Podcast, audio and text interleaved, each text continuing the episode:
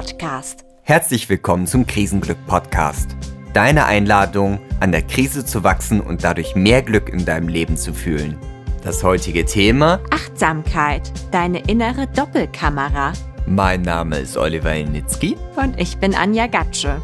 Ja, heute wollen wir über das Thema Achtsamkeit sprechen, was das eigentlich ist, warum es hilfreich ist und wie es dir in dieser Krisenzeit weiterhelfen kann. Doppelkamera. Da verstehe ich darunter eine Kamera, mit der ich normal Fotos machen kann, aber die gleichzeitig auch ein Selfie von mir schießt. Ja, genau. Das ist äh, mein Bild, was ich von Achtsamkeit sehr, sehr gerne oder für Achtsamkeit sehr, sehr gern benutze. Und zwar ist ja Achtsamkeit die Fähigkeit, den jetzigen Moment wahrzunehmen und dann nicht zu bewerten und ihn so sein zu lassen, wie er ist, um sozusagen dann einen Entscheidungsspielraum zu kreieren, aus dem man dann, aus dem man dann bewusster entscheiden kann, wie man im nächsten Moment handeln will.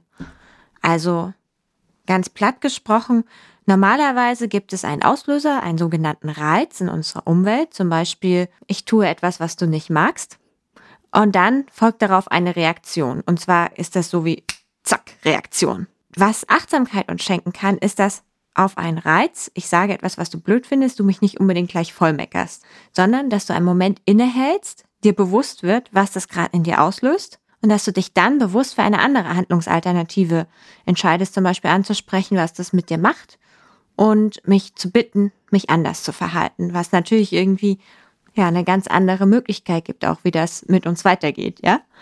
Um nochmal auf die Doppelkamera zurückzukommen.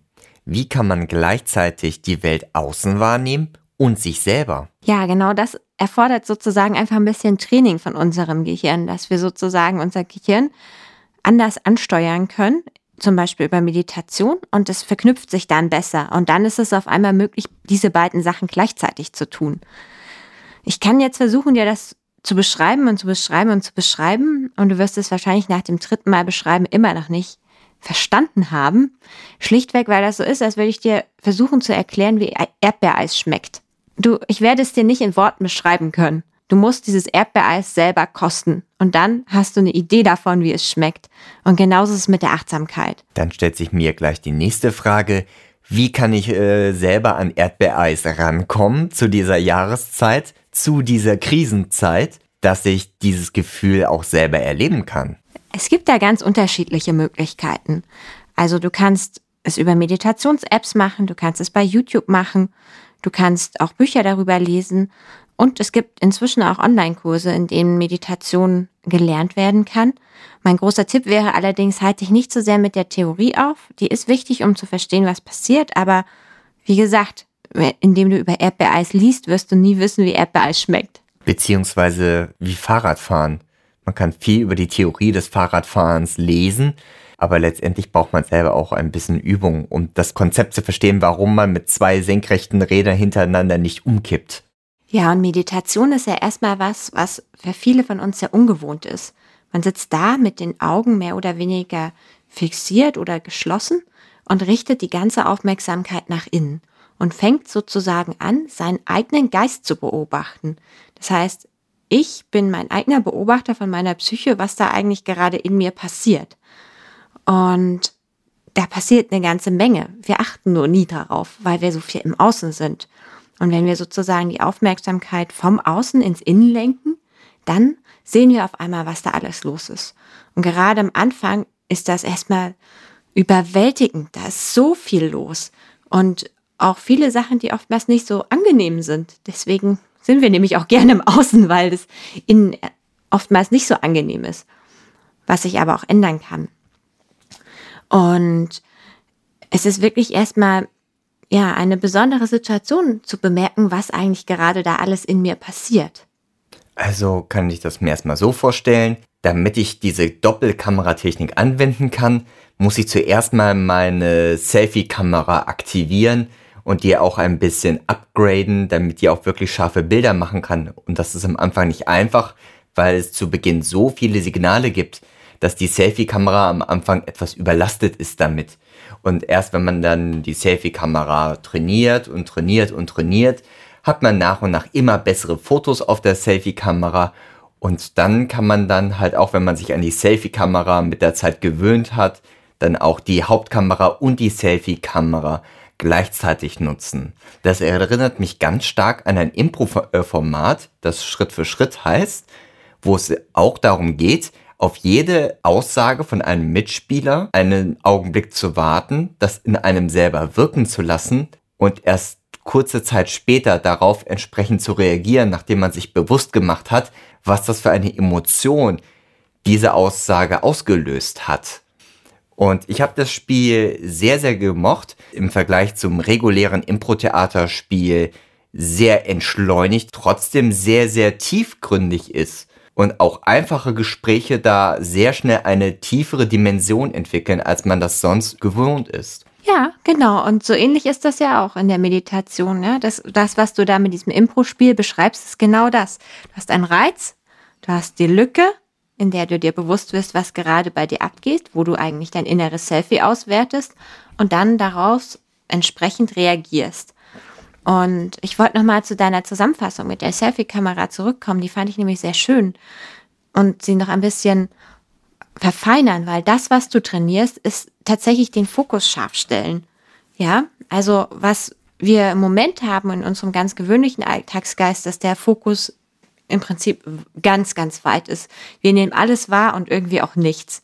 Und indem wir das trainieren in der Meditation, schärfen wir unseren Fokus und können dann irgendwann sogar einzelne Gedanken wahrnehmen. Und dann entscheiden, was wir damit machen wollen.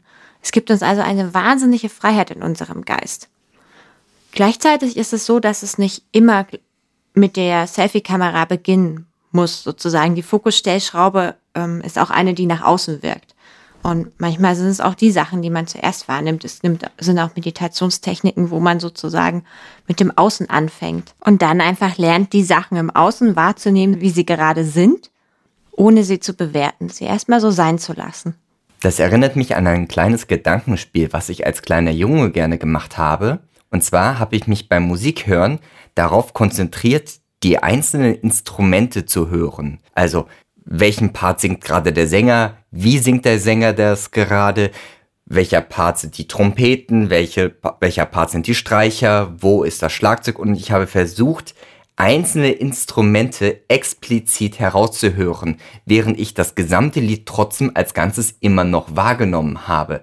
Und ich erinnere mich, dass das mir unglaublich viel Spaß und Freude als kleines Kind gemacht hat. Und das mache ich heutzutage immer noch und das hilft mir jetzt in meiner tontechnischen Arbeit. Aber damals war das einfach nur ein Spaß an der Freude, aus einem Gesamtwerk immer wieder viele kleine Details und Nuancen zu erkennen. Ja, genau. Und so ist es auch mit der Achtsamkeit.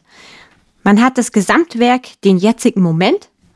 Und aus diesem Moment kann ich ganz unterschiedliche Facetten rausfiltern. Aber dafür muss meine Aufmerksamkeit scharf genug sein, damit ich das auch tun kann. Jetzt haben wir viel über die Theorie darüber gesprochen, aber wie du anfangs erwähnt hast, Übung macht ja den Meister, gerade in dem Feld Achtsamkeit. Wie kann ich das jetzt konkret üben? Ja, ich hatte ja schon ein paar Medien vorher genannt, mit denen man das üben kann. Aber zur konkreten Übung gibt es letztendlich zwei Wege. Das eine ist die sogenannte formelle Praxis. Das ist letztendlich die Meditation selber, wo man wirklich ja, sich hinsetzt, Augen zu und in sich geht.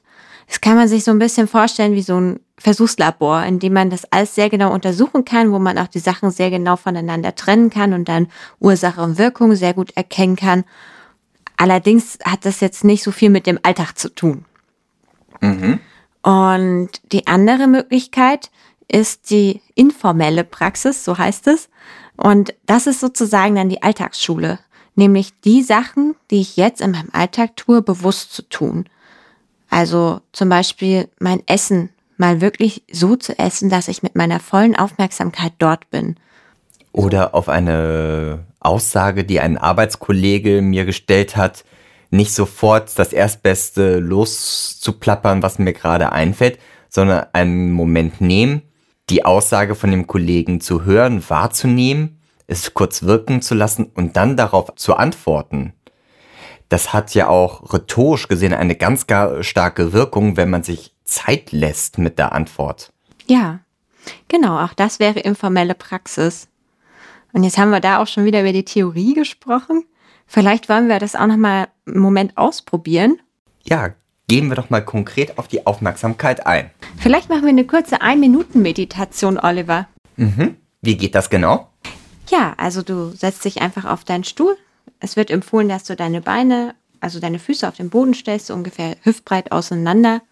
Die Wirbelsäule schön gerade machst und deine Hände kannst du auf deine Oberschenkel legen oder hängen lassen, wie sich auch angenehm anfühlt. Das Wichtigste ist aber die, Ober äh, die Wirbelsäule schön gerade. Und dann würde ich dir empfehlen, für diese eine Minute mal deine Augen zu schließen. Mach das am besten an einem ungestörten Ort. Und einfach mal eine Minute mit deinem Atem zu sein. Wie du einatmest und ausatmest. Ein und aus. Und das einfach in deinem Tempo. Und nimm einfach wahr, wie dein Atem jetzt gerade fließt. Und lass ihn ganz genauso sein, wie er jetzt in diesem Moment eben ist. Ein und aus.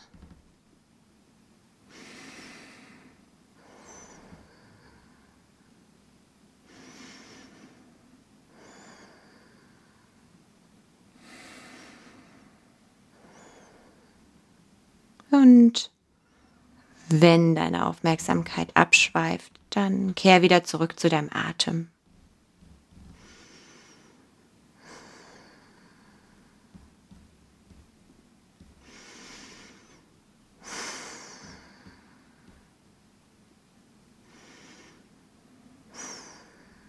Und dann stelle ich darauf ein, dass die Übung auch schon wieder zu Ende ist. Und öffne deine Augen wieder, wenn dir danach ist und du kannst dich auch ein bisschen strecken und recken, wenn dir das gut tut. Ja, mir hat es geholfen, beim Atmen auch gleichzeitig Daumen und Zeigefinger ganz leicht an den Kuppen sich berühren zu lassen. Und wenn der Druck einigermaßen konstant blieb und keine Lücke dazwischen den Fingern entstand, dann habe ich auch gemerkt, dass ich immer noch konzentriert geblieben bin. Das fand ich war eine ganz gute Unterstützung zum Atmen alleine. Das stimmt, das kann ähm, absolut unterstützen. Das sind ja auch diese sogenannten Mudras, die auch im Yoga benutzt werden. Es ist allerdings nicht zwingend notwendig. Also es reicht vollkommen, sich auf seinen Atem zu konzentrieren. Es hat ja auch den Vorteil, dass es was sehr, sehr Unauffälliges ist. Also wenn man mal im Büro sitzt oder so und es wirklich niemand mitkriegen sollte, dass man jetzt gerade ein bisschen in sich geht, ist der Atem sehr, sehr gut geeignet. Und der Atem ist natürlich auch sehr eng verbunden mit unseren Emotionen. Das heißt, da könnt ihr auch mal drauf achten, wenn ihr wollt. Wenn wir wütend sind, zum Beispiel, atmen wir anders, als wenn wir in einem entspannten Zustand sind. Ich glaube, zum Thema Atmen und Emotionen können wir noch mehrere Episoden machen. Das ist ein großes Thema. Und auch, ja. wie das die Stimme beeinflusst. Ja, genau, soweit zur formellen Praxis. Jetzt hast du sozusagen ein, ein ganz kurzes Reinschnuppern bekommen. Zur Länge, das ist letztendlich erstmal egal, wie lange du meditierst. Das Wichtige ist, dass du eine regelmäßige Praxis etablierst. Und wenn du jeden Tag garantieren kannst, eine, eine Minute zu schaffen, dann ist das ein super Start. Hauptsache erstmal anfangen und sich dran gewöhnen. Der größte Unterschied entsteht dadurch, dass du dir diese eine Minute wirklich konkret immer die Zeit nimmst und in dieser Minute wirklich versuchst, so gut du kannst, achtsam zu sein. Es hilft nichts, eine halbe Stunde lang so halb wegzudösen und halb zu schlafen, da ist diese eine Minute volle Achtsamkeit viel, viel effektiver beim Training. Und das wäre mein persönlicher Tipp.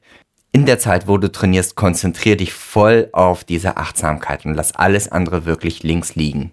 Ja, und dann will ich dir auch gerne noch eine kleine Übung für die informelle Praxis mitgeben. Und zwar kannst du das mal ausprobieren. Auch da nimm dir ein bisschen Zeit dafür.